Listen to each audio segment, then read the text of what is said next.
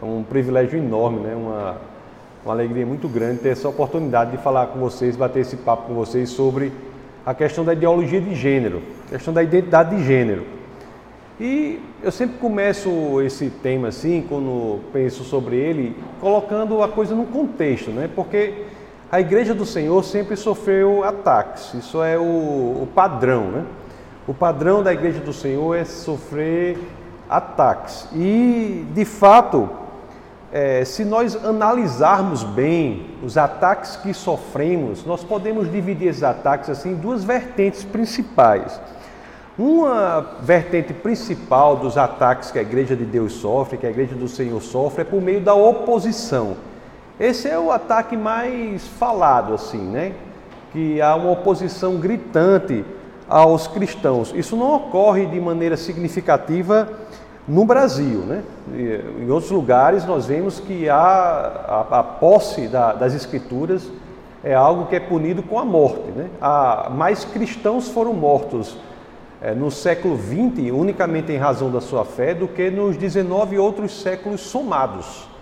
Então, a oposição é um dos ataques, uma forma de ataque central contra o cristianismo. Mas eu tenho assim pensado que no Brasil, algumas pessoas às, vezes ficam assim, com um pouco de, de raiva assim da oposição, quando eu, às vezes acho até que seria bom ter mais oposição aqui para que nós possamos verdadeiramente ter um cristianismo mais apurado, né? Eu não, não, oro por isso, mas eu às vezes penso assim, não sei se é pecado isso aí, mas eu fico pensando, ah, eu queria que tivesse mais oposição, assim, para que houvesse um cristianismo mais genuíno, mais, mais verdadeiro, né? Com menos hipocrisia.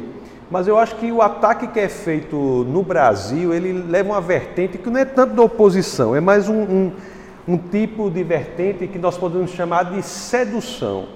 Essa forma de ataque por meio da sedução é muito negligenciada. As pessoas não pensam é, tanto sobre ela, assim, não, há, não tem a noção da força destrutiva que o inimigo de nossas almas consegue implementar na igreja por meio da sedução, o ataque pela sedução.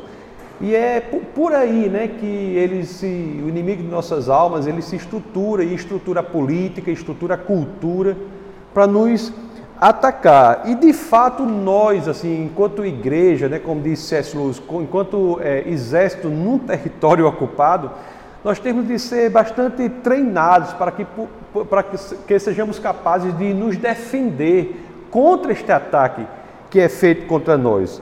E uma das formas de fazer isso é entender que nós temos de ser treinados para fazer a chamada batalha da fé. Lá no livro de Judas, capítulo, só, ah, lógico, né? Capítulo 1, no verso 3, as escrituras dizem assim, ó: Amados, embora estivesse muito ansioso por lhes escrever acerca da salvação que compartilhamos, senti que era necessário escrever-lhes insistindo que batalhassem pela fé de uma vez por todas confiada aos santos. É isso mesmo meus queridos, nós temos que batalhar pela fé, nós temos que ser treinados para mostrar ao mundo aquele Jesus Cristo, o Jesus Cristo verdadeiro que eles que o mundo não conhece. E uma das formas de fazer isso, um dos campos em que nós temos que nos locomover é a chamada revolução da identidade de gênero, ou, ou se assim vocês preferem, a chamada ideologia de gênero. É, é, importante notar que não se trata aqui unicamente de discutir, como muitos confundem os temas, discutir a normatização ou normalização da, da homossexualidade. Não é isso, não. É a, a identidade de gênero, a ideologia de gênero é algo que fere de morte as estruturas mais basilares da, da sociedade é a ideia de que o seu gênero não deve acompanhar a sua informação biológica. Olhe, é importante deixar desde, desde já bastante claro que se nós olharmos para isso de uma perspectiva histórica, formos capazes de analisar isso de uma perspectiva histórica, isso é absolutamente novo. Essa ideia de que a sua que é possível ter um gênero em discordância com o que a sua biologia informa é algo absolutamente novo na história da humanidade. Isso, isso vai de encontro, vai contra é, séculos de consenso nas sociedades que dizia que o gênero correto é aquele que a biologia informa. E olhe que eu, que eu falo assim, tão, de maneira tão veemente, com tanta força, porque eu quero dizer assim, não são apenas as sociedades que foram informadas pela moral cristã, mas mesmo sociedades que não foram informadas pela moral cristã de forma mais forte, também faziam parte deste consenso de que o seu gênero, a expressão do seu gênero, a correta é a que corresponde à sua identidade biológica. E hoje a gente olha para o mundo e o mundo parece que está translocado, né? O mundo está totalmente diferente. Mesmo na Europa e em outros lugares, é, nós vemos que há escolas na Europa que já aboliram termos como assim garoto, garota, menino, menina, eles aboliram isso. Eles, as escolas são orientadas a não se referirem mais às crianças por termos que diferenciem os gêneros. O próprio o Facebook, né? aquele, aquele negócio do, da internet, o Facebook, você entra lá, você tem mais de 50 opções diferentes para você identificar o seu gênero. É um tema, portanto, que nós temos de saber abordar. É um tema assim que está é, batendo a nossa porta e o desafio da igreja é realmente muito grande diante disso. As pessoas não sabem como lidar com isso e quando sabem, muitas vezes têm dúvida de como lidar de forma bíblica. Como é que biblicamente? Porque às vezes pode até a pessoa querer lidar com a coisa, mas não lidar biblicamente, né? Mas como é que biblicamente nós podemos lidar com isto que está batendo as portas das nossas igrejas, das nossas famílias? É, nós temos que, de fato, orar a Deus para que possamos desenvolver em nós as habilidades não só de entendimento, mas também as habilidades de compaixão para lidar com isso, porque há pessoas lutando com isso, não apenas fora da igreja, mas também dentro da própria igreja. Então, qual é a primeira coisa a considerar? A primeira coisa que eu acho que, biblicamente, nós temos que considerar é que o debate sobre a ideologia de gênero ou sobre a reforma de identidade de gênero não é unicamente um debate teórico, não é uma especulação unicamente filosófica, teórica. Não é isso. Nós temos que, como igreja, que entender que isso não é apenas algo para dar combustível à nossa capacidade de argumentação. Não. Isso é algo real, isso é algo sobre pessoas reais. Pessoas que precisam ser amadas, precisam ser atingidas, pessoas para as quais nós temos que mostrar quem é Jesus de Nazaré. Pessoas que, como nós, né, que foram originalmente planejadas para serem feitas à imagem de Deus. E são pessoas que estão confusas, né? pessoas que estão com raiva, pessoas que estão muitas vezes, pessoas que estão muitas vezes amedrontadas. É, pessoas que, quando a gente lida com algumas delas assim, a gente vê que são é, pessoas que muitas vezes têm que diariamente lidar no seu, no, assim, no seu dia a dia, no seu cotidiano, ele, ela, elas têm de lidar com sinais de que elas não são bem-vindas, não é? Então isso aí é um negócio muito sério. Aí você pode dizer, peraí, peraí, você está dizendo então que você tem que falar a verdade e considerar o elemento da compaixão para falar a verdade, claro. Isso é um papel central da igreja, porque muitas vezes nós encontramos uma oportunidade de dizer a verdade e já chegamos lá e dizemos, sem nos, nos lembrar que todas as vezes em que a, verdade é exposta nas Escrituras, ela é exposta num contexto relacional, num contexto de relacionamento, ela é exposta em amor. Então não pode ser diferente. Oh, uh, falar a verdade, mostrando compaixão, é uma das principais especialidades do nosso Senhor e Salvador Jesus de Nazaré, não é isso? Lá no Evangelho de São Mateus, no capítulo 9, no verso 36, as Escrituras dizem assim: né? Ao ver as multidões, teve compaixão delas, porque estavam aflitas e desamparadas, como ovelhas sem pastor. As pessoas que estão assim genuinamente lutando com isso são pessoas que vivem como ovelhas sem pastor. E o que elas vivem exatamente o que as escrituras dizem, ó, aflitas e desamparadas. Então nós não podemos, o primeiro ponto que eu digo é isso, nós não podemos ter outra postura diante dessas pessoas senão a postura que Jesus teve. Então ele é o nosso modelo, esse, ele é a forma que nós devemos imitar. E a partir daí, dito isso, que é muito importante, vamos entender o tema mais central, né? O que é que está por trás desse tema do ponto de vista mais intelectual? É claro, né, que nós vemos logo aí que o ambiente filosófico em que coisas como essas podem florescer é o ambiente logo do relativismo, né? A ideia do relativismo, a ideia de que significado e verdade podem ser relativos. O que é verdade para você pode não ser para mim, etc. E o relativismo que nega que há uma forma correta de entender o mundo. Então, esse é o pano de fundo em que temas como esses crescem, aparecem. A ideia de que a religião é apenas mais uma entre tantas maneiras de ver o mundo que podem ser igualmente verdadeiras. Então, isso daí faz com que as escolhas de modos de ver o mundo não sejam mais escolhas com base em evidências que sustentem essas escolhas, mas sejam muitas vezes com base em conforto, em desejo, em, em, em quereres, não é? é uma, então, eu ensino uma disciplina na, na universidade, na UFRN, aí tem um aluno lá de uma dessas religiões de matriz, que chamam aqui no Brasil de matriz africana, né? porque a África é muito mais complexa, mas a religião de matriz africana, como chamam aqui no Brasil. E ele disse assim: Não, eu sou da religião tal, não sei se era candomblé ou era uma outra aí, porque lá eu posso fazer o que eu quiser. Quer dizer, realmente, né? Ele disse, rapaz, eu disse assim, muito obrigado por você dar essa resposta sincera, porque você está dizendo que o seu critério de escolha da religião é o conforto. Se é o conforto, eu, se, se de fato a sua escolha pela religião for o conforto, você está sendo coerente, né? Porque o cristianismo genuíno, ele é a escolha pelo desconforto.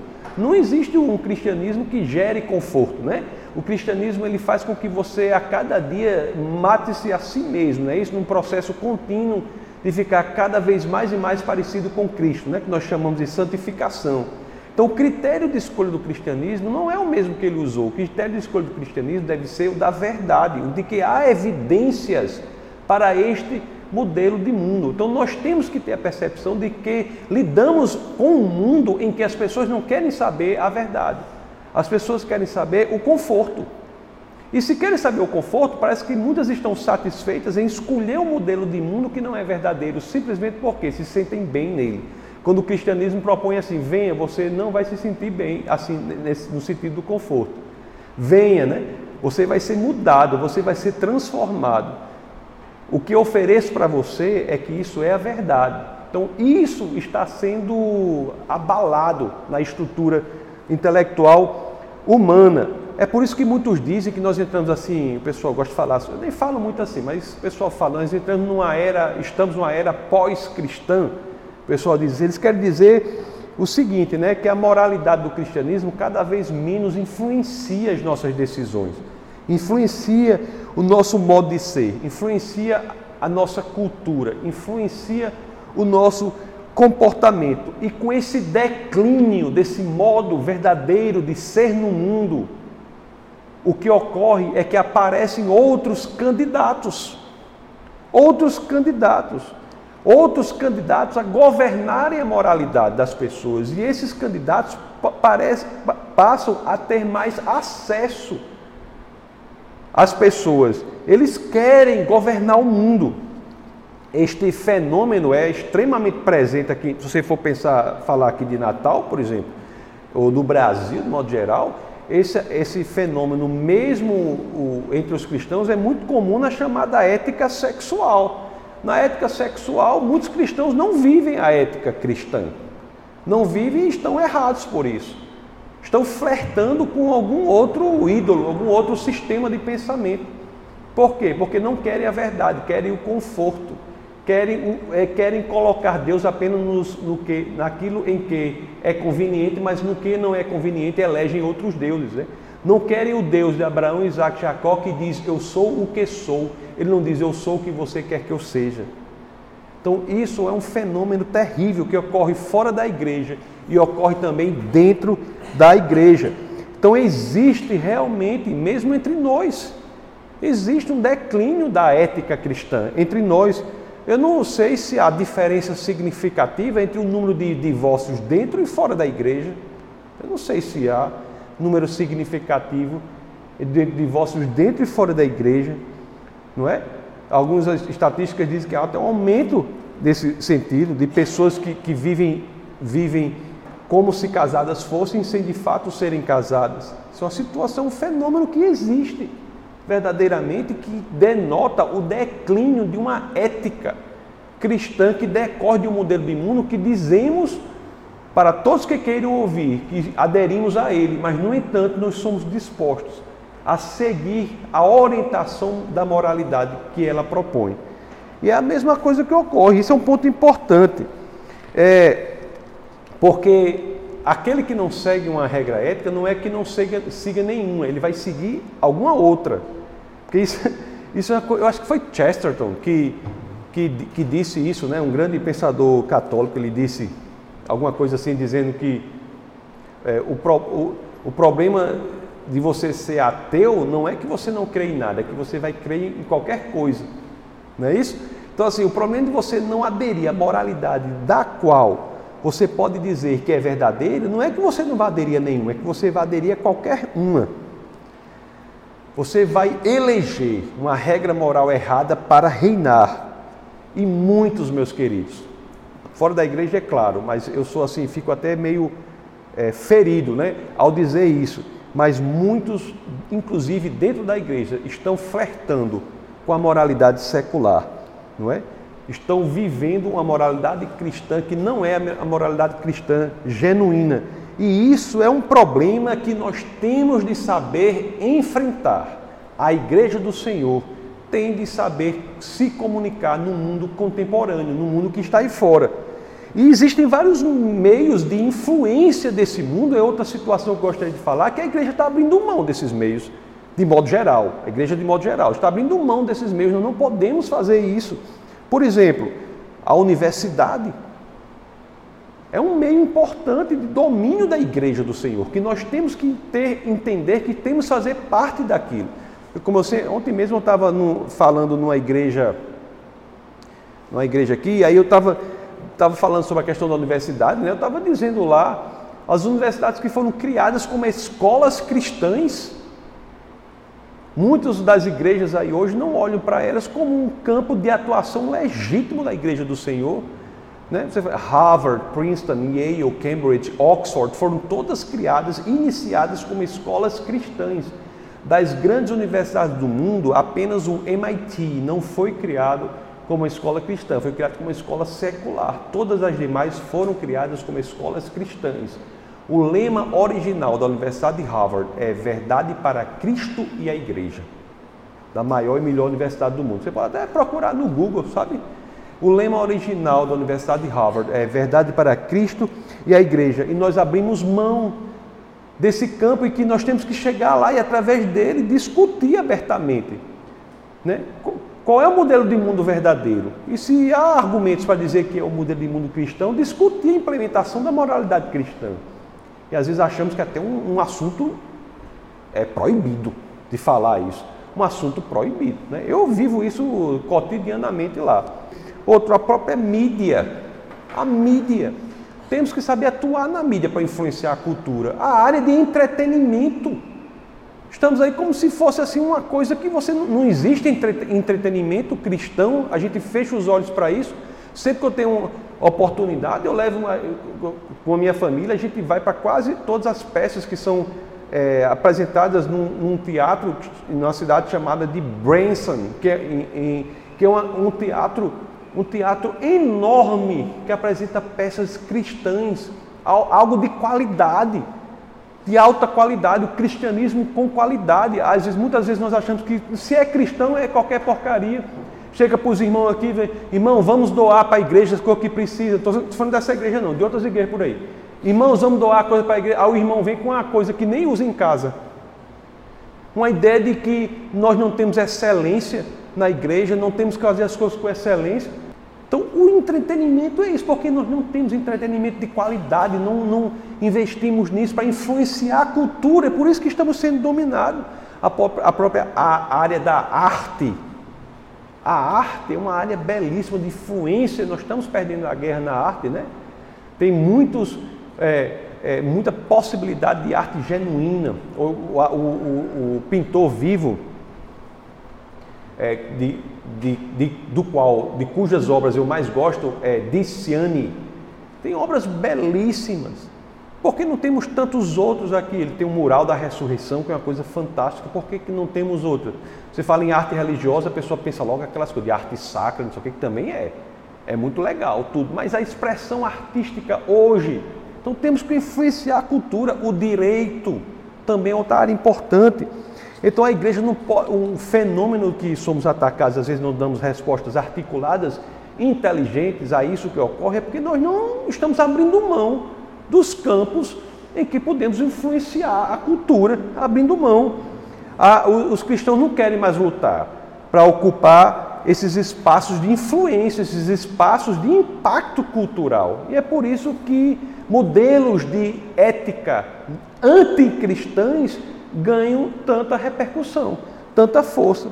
Esses espaços estão sendo ocupados por anticristãos. Mas não é só o relativismo, né? Nós temos outros. Não passar o tempo todo falando sobre as coisas que, que estão acontecendo, mas se você pensar, tem muitas outras coisas. Por exemplo, eu não consigo, eu não consigo ver assim, pode ser, mas assim, não consigo ver na história da humanidade no momento em que é, a gente esteja vivendo um auge tão exacerbado do individualismo. Do individualismo. Não é? As pessoas têm a ideia, e mesmo as pessoas têm ideia de que são autoras do seu próprio destino. Isso é, é quase que uma verdade que você não pode nem discutir. São autoras do seu próprio destino. Isso é dizer o seguinte: eu não preciso de Deus, né? Eu não preciso de Deus. Então, o problema, o individualismo também é um problema. É, tanto é assim, há uma, há uma posse tão radical do seu próprio destino que fica até parecendo errado. Você fica até com medo de chegar para uma pessoa e dizer: rapaz, eu acho que essa sua escolha é imoral, ou essa sua escolha é errada. Não tem nem coragem de dizer isso. Não tem nem dizendo, dizendo isso. E quando muito, isso é, leva a roupagem de direitos individuais, mas são entendidos sem os deveres. São, o, é, nós somos hoje em dia a sociedade que é especializada em fazer direitos sem deveres. No passado o foco era a família, né? No passado o foco era a comunidade. Nós temos que resgatar isso também. Isso também. Se você pegar história recente assim, o lema da da revolução sexual dos anos 60 era o quê? Se é bom, vá em frente e faça.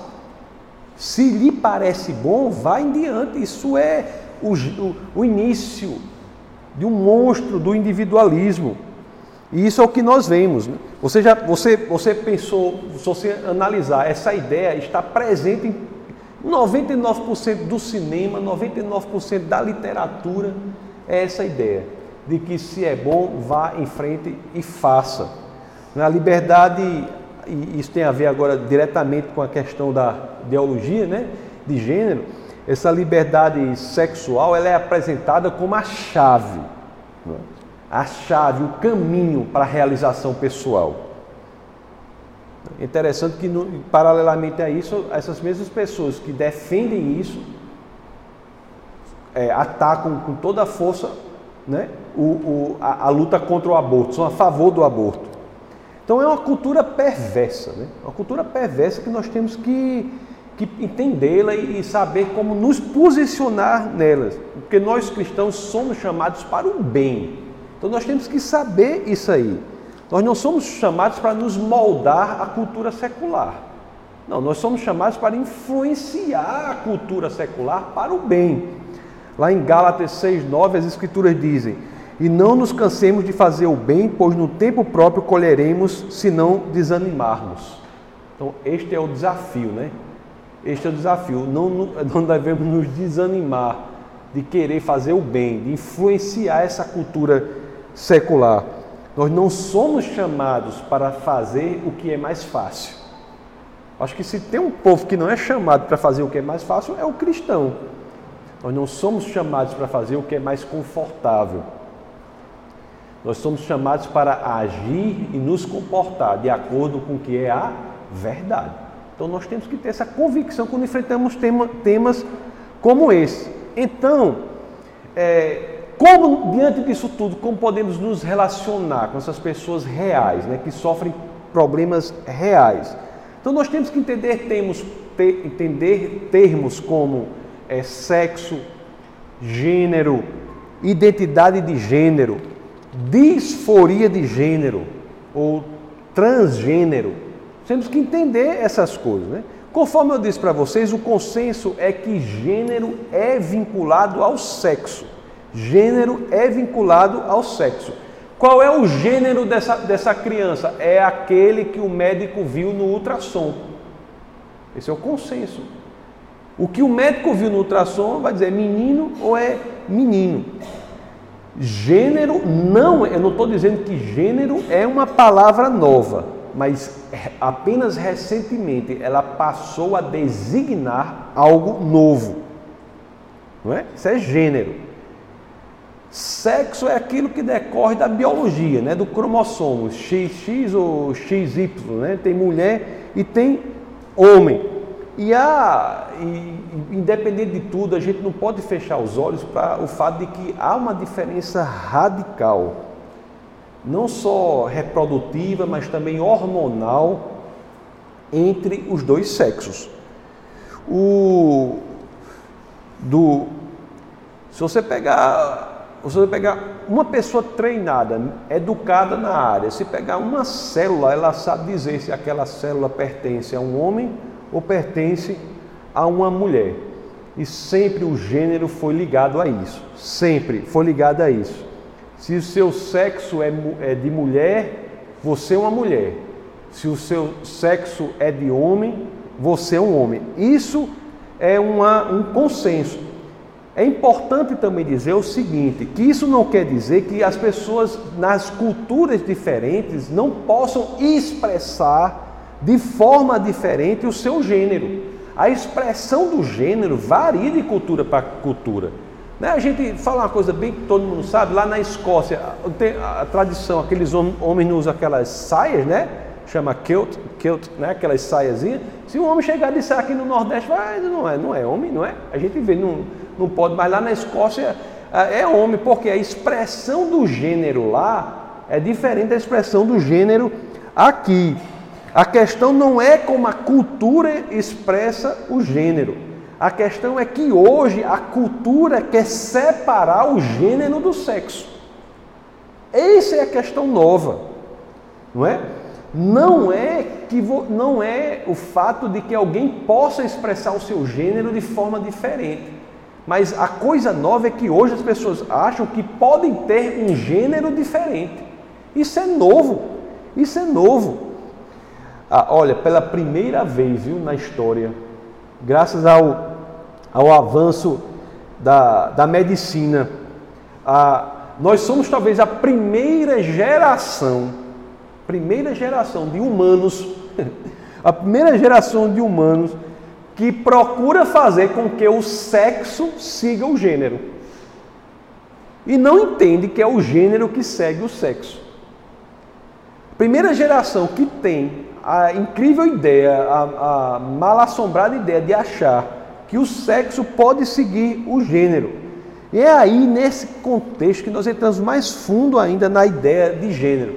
Essa autopercepção, a pessoa é a pessoa olhar e dizer eu sou homem ou sou mulher. Essa autopercepção, isso que é identidade de gênero. Todos têm identidade de gênero, todos têm identidade de gênero. Né? A grande maioria olha no espelho e, e diz que, que, que ele é aquilo que sua biologia informa. Mas acontece que, aí é o que a psiquiatria diz, acontece que existe realmente uma situação em que a pessoa olha no espelho e, e entende que seu gênero é outro. Isso é um fenômeno, este fenômeno da, da pessoa entender que seu gênero é outro. Hoje em dia se diz que ela pode ser outro, mas este fenômeno da pessoa olhar no espelho e entender que seu gênero pode ser outro é algo que a psiquiatria chama de disforia de gênero. De gênero. A psiquiatria sempre disse, se a pessoa acha, se a pessoa tem um gênero, tem um sexo específico e entende que seu gênero não corresponde àquele sexo, ele tem o que a psiquiatria chama de disforia de gênero. Olhe, isso é importante entender, por quê? Porque nós cristãos temos que saber que muitas pessoas realmente têm essa confusão entre gênero e sexo. Eu não estou falando assim porque hoje em dia há também um movimento, uma moda cultural que influencia as pessoas a essa confusão. Mas nós não podemos fechar nossos olhos para a ideia de que há de fato pessoas que fazem essa confusão real, que tem esse problema real. E que há pessoas que têm essa experiência genuína. São homens que olham no espelho e se veem como mulheres em corpo de homem e, vice-versa também. Isso é algo que ocorre na vida de algumas pessoas.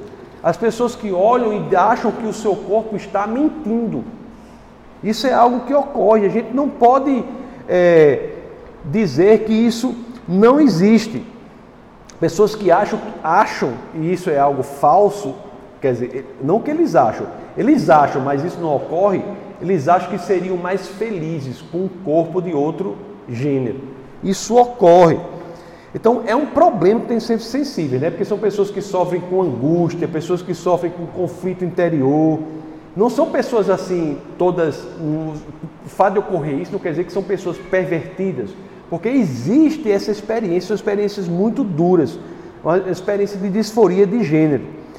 Bom, o que, eu quero, o que nós temos que saber é que nem todos que têm essa disforia querem ser transgêneros. Nem todos que têm essa disforia, eles querem se transformar no outro gênero. E são pessoas que sofrem muito, com tanta angústia, né? porque o grau de, de depressão, de suicídio nessa categoria é altíssimo. A disforia é essa percepção diferente entre o gênero e o sexo. Alguns que têm isso vão adiante e querem mudar o sexo para que o sexo corresponda ao gênero que elas acham que tem e não fazer como havia o consenso de trabalhar a percepção de gênero para adequá-la ao sexo que ela tem. Então é por isso que muitos se envolvem com tratamentos hormonais, tratamentos inclusive cirúrgicos, não é? muito graves para tentar entrar nesse caminho infrutífero que não chegará a lugar nenhum, de tentar mudar o sexo para que se adapte à sua percepção de gênero. Às vezes, meus, meus queridos, existem situações tão radicais, assim, tão drásticas, tão drásticas, que tem pessoas que uma hora pensam ser um gênero, outra hora pensam ser outro, outra hora, uma hora pensam um gênero, outra hora pensam ser outro. São aquelas chamadas de terceiro gênero, ou, ou alguns chamam de gênero fluido, alguns chamam de agêneros. Então é uma confusão muito grande. Como nós cristãos devemos ver isso? Bom, nós sabemos da perspectiva bíblica, né? Deus criou o homem e, e a mulher. Lá em Gênesis 2, o capítulo 23, 24, cria o homem e a mulher. E é interessante que as escrituras dizem que foram criados para que formassem uma só carne.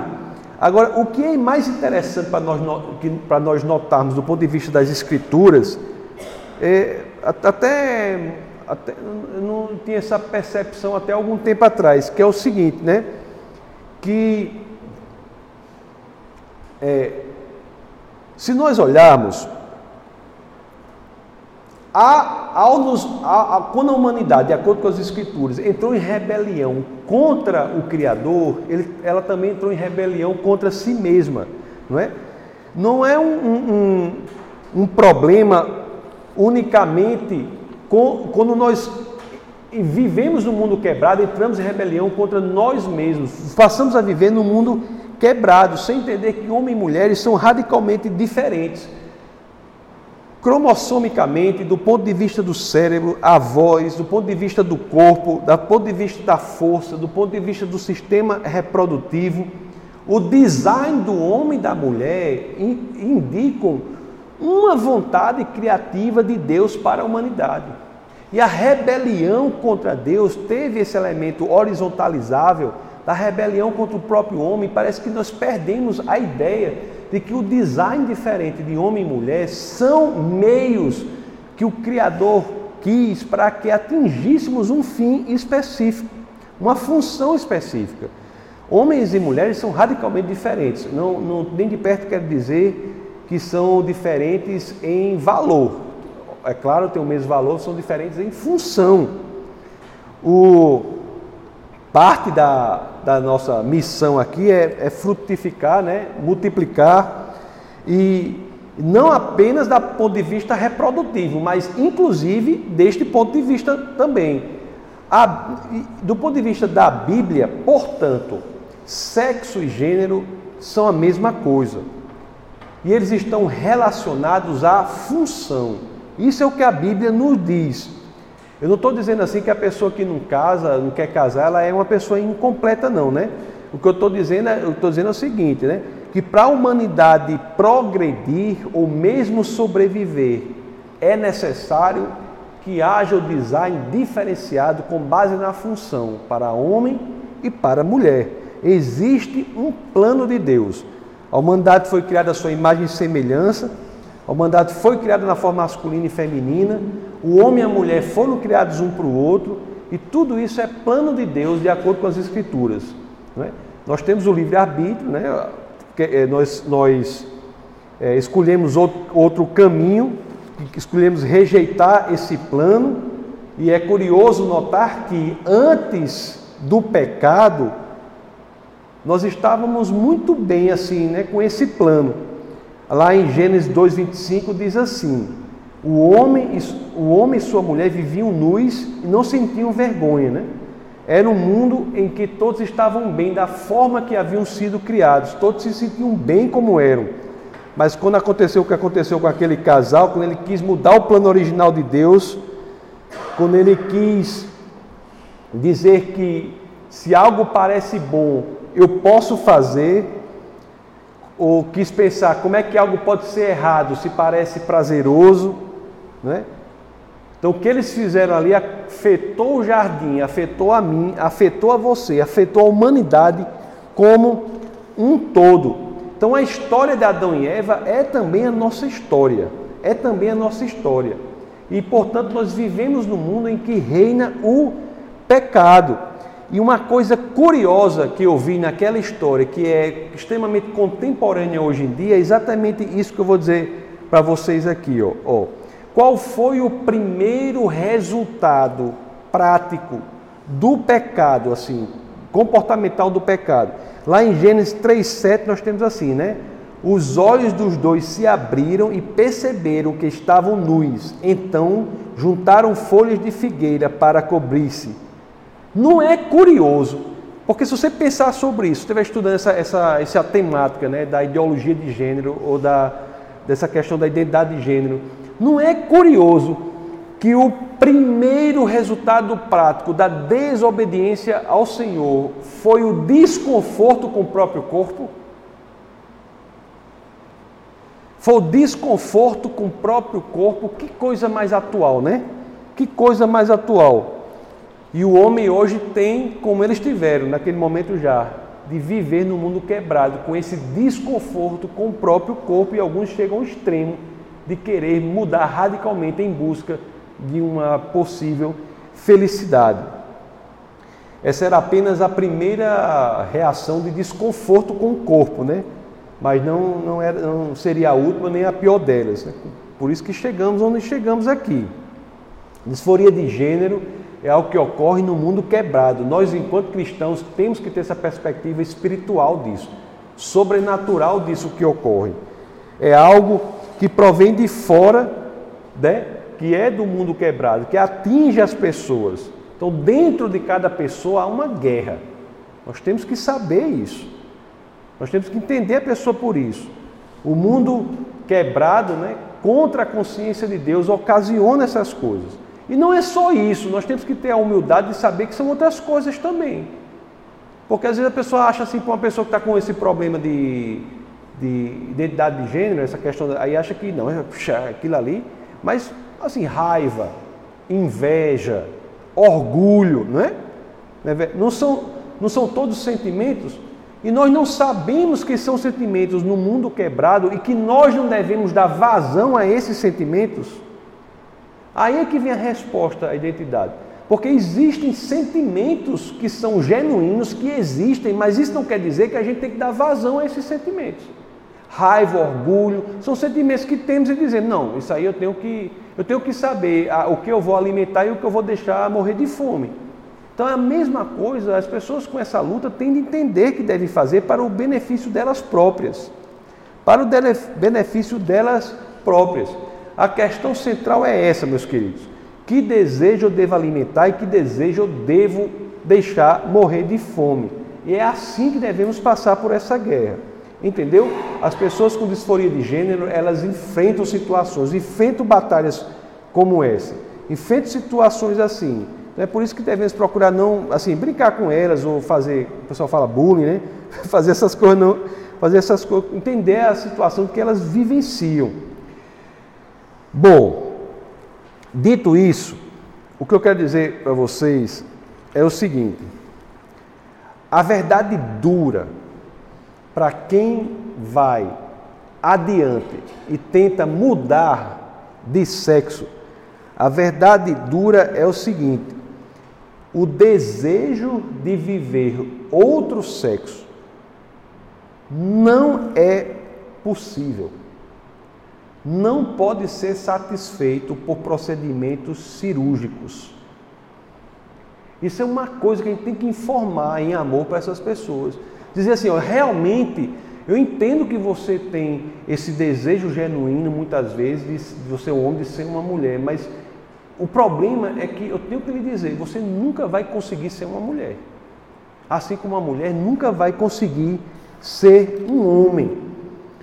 O, o, o, pensamento, às vezes, quando a gente se afasta do Senhor, ele fica um pouco perturbado, né? achando que coisas impossíveis podem acontecer assim. E, e uma das escrituras que eu acho mais incríveis é a que diz que que o pecado não só apenas toca os nossos sentimentos e desejos, mas também, com base nisso, também afeta a nossa razão, a nossa lógica. Porque se você pensar bem, um homem não pode se tornar uma mulher, por, por, mais drásticas que forem as cirurgias a que ele se submeta. Lá em Efésios 4, 17, 17 a 18, diz assim: ó, Assim eu lhes digo, e no Senhor insisto, que não vivam mais como gentios, que vivem na inutilidade dos seus pensamentos. Eles estão obscurecidos no entendimento e separados da vida de Deus por causa da ignorância em que estão, devido ao endurecimento do seu coração. O endurecimento do coração, ao nos afastarmos de Deus, isso tem um efeito na nossa razão, um efeito na nossa lógica. E para mim é claro que as pessoas que defendem a possibilidade de viver outro sexo não conseguem entender que esse é um desejo não realizável. Sem Deus você pode até pensar brilhantemente, mas você nunca pensará verdadeiramente. O desejo das pessoas de mudarem de sexo é um desejo que nós temos que dizer, meu querido, eu sou sensível ao seu problema, eu sou sensível à sua situação, mas eu tenho de lhe dizer, isso a que você almeja, não você conseguirá nem com tratamento de hormônios hormonal severo, nem com tratamento cirúrgico. É, meus queridos, trata-se verdadeiramente de uma impossibilidade. Eu posso mudar assim o alguma eu posso a pessoa dizer assim, eu se eu disser assim, eu peso, eu posso dizer para vocês, eu peso 40 quilos? Se eu entender que eu peso 40 quilos, eu posso de fato vir a pesar 40 quilos? Agora, nesse momento? Não, meu peso é diferente, é muito mais que isso, é quase 140 quilos. Eu posso dizer isso, que eu peso 40 quilos? Não posso dizer, não posso. Não é? Não posso. Assim, você imagina uma pessoa, sabe, uma, uma mulher com anorexia. Sabe o que é anorexia? É uma, é uma pessoa bem magrinha, assim, que olha no espelho e se acha obesa, né? Seria expressão de amor você considerar a mulher esquelética que é anoréxica gorda para concordar com, com a forma como ela se vê?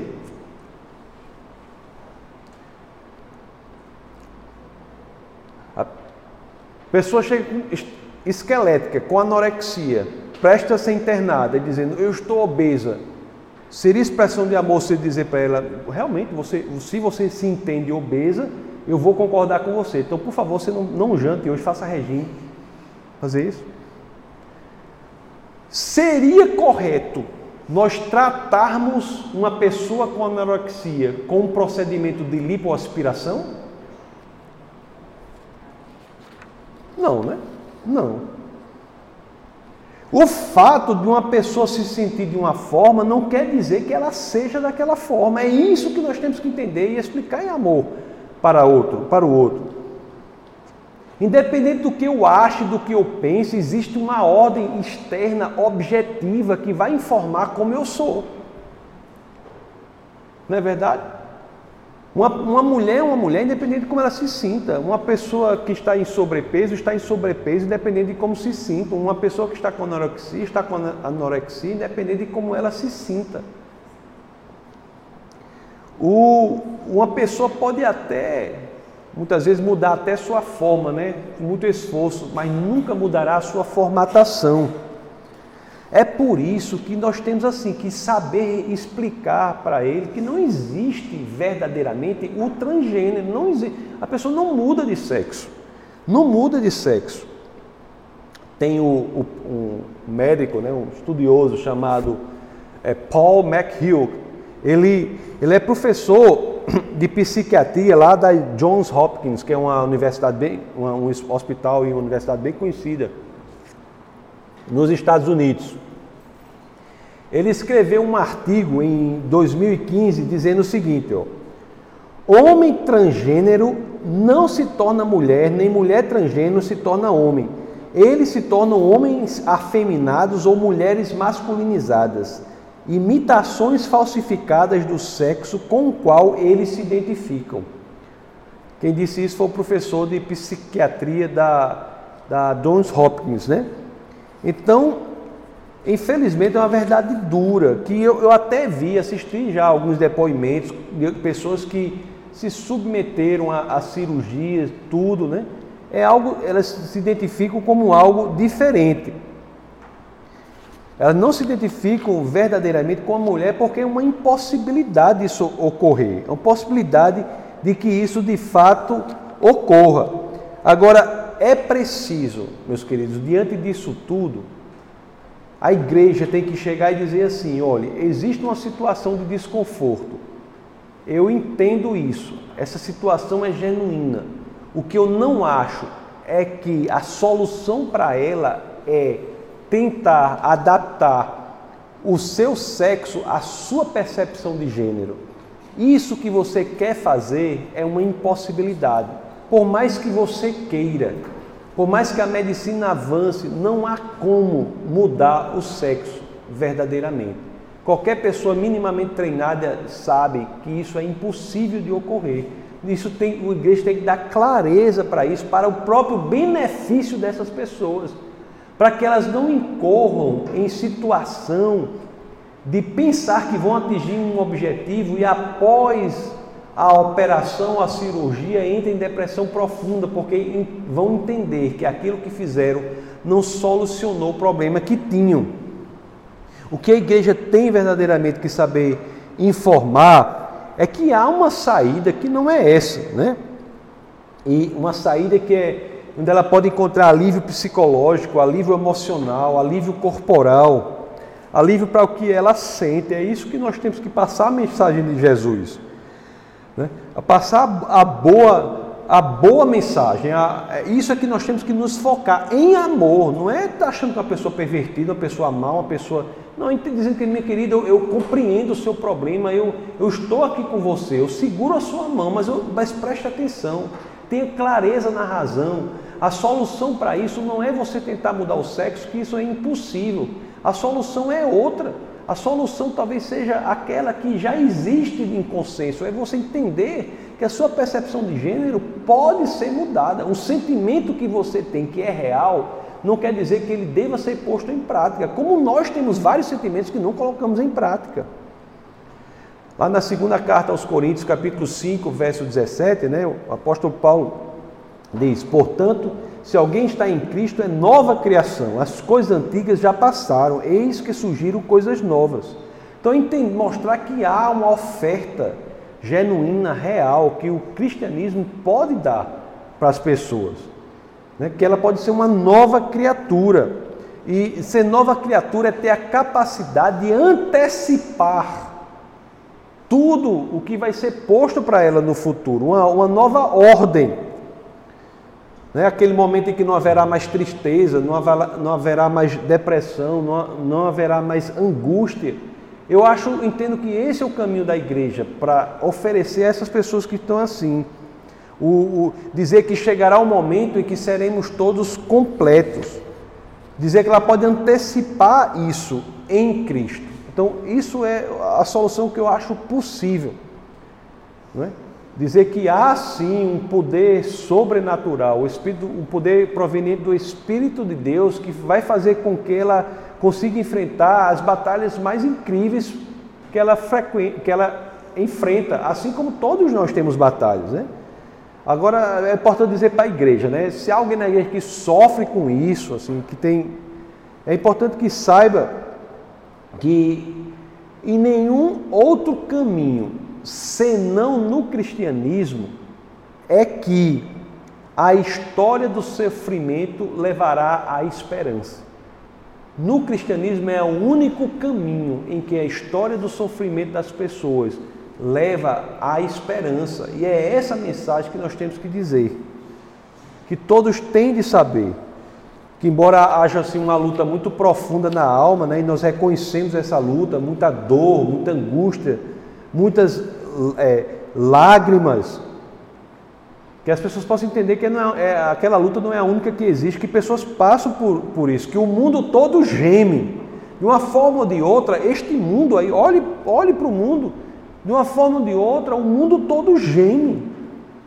Mas é preciso que a gente, como igreja do Senhor, saiba que nós estamos aqui para isso, para mostrar que nestas situações e em tantas outras há uma solução. Há uma solução e temos de ser corajosos sim, ortodoxos sim, para saber dizer que essa solução, diferentemente do que muitos pensam, não é uma ideia essa solução é uma pessoa, Jesus de Nazaré. É a mensagem que somos chamados para passar adiante.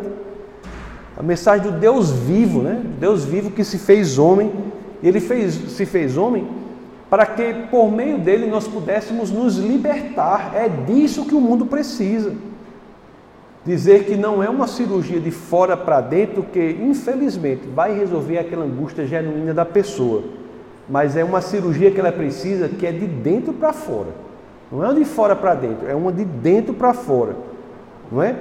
Uma que vai vir do coração e aí sim, graças a esse poder do Espírito de Deus na nossa vida, é que seremos capazes de usufru, usufruir a vida da forma que Jesus originalmente nos criou para ser. Muito obrigado.